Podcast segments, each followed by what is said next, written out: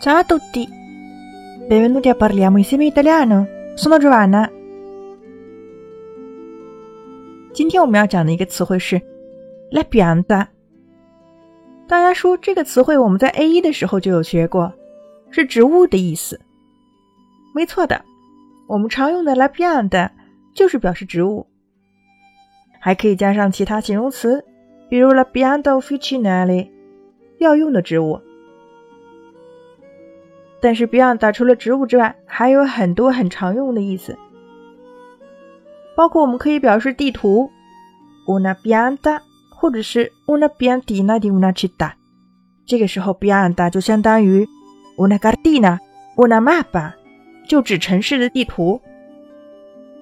另外，pianta 还可以指平面图。如果是一个建筑的平面图，我们可以说 la pianta di un edificio。最后一个我要讲的常用意思，pianta 可以指我们的脚掌。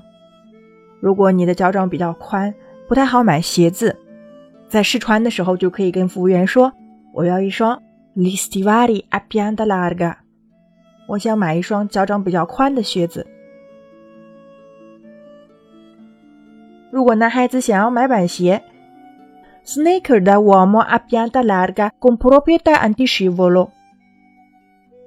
想要一双男士的脚掌比较宽的板鞋，而且是具有防滑功能的，con proprietà，这边就表示具有什么样的功能？anti s h i v o l o 防滑的。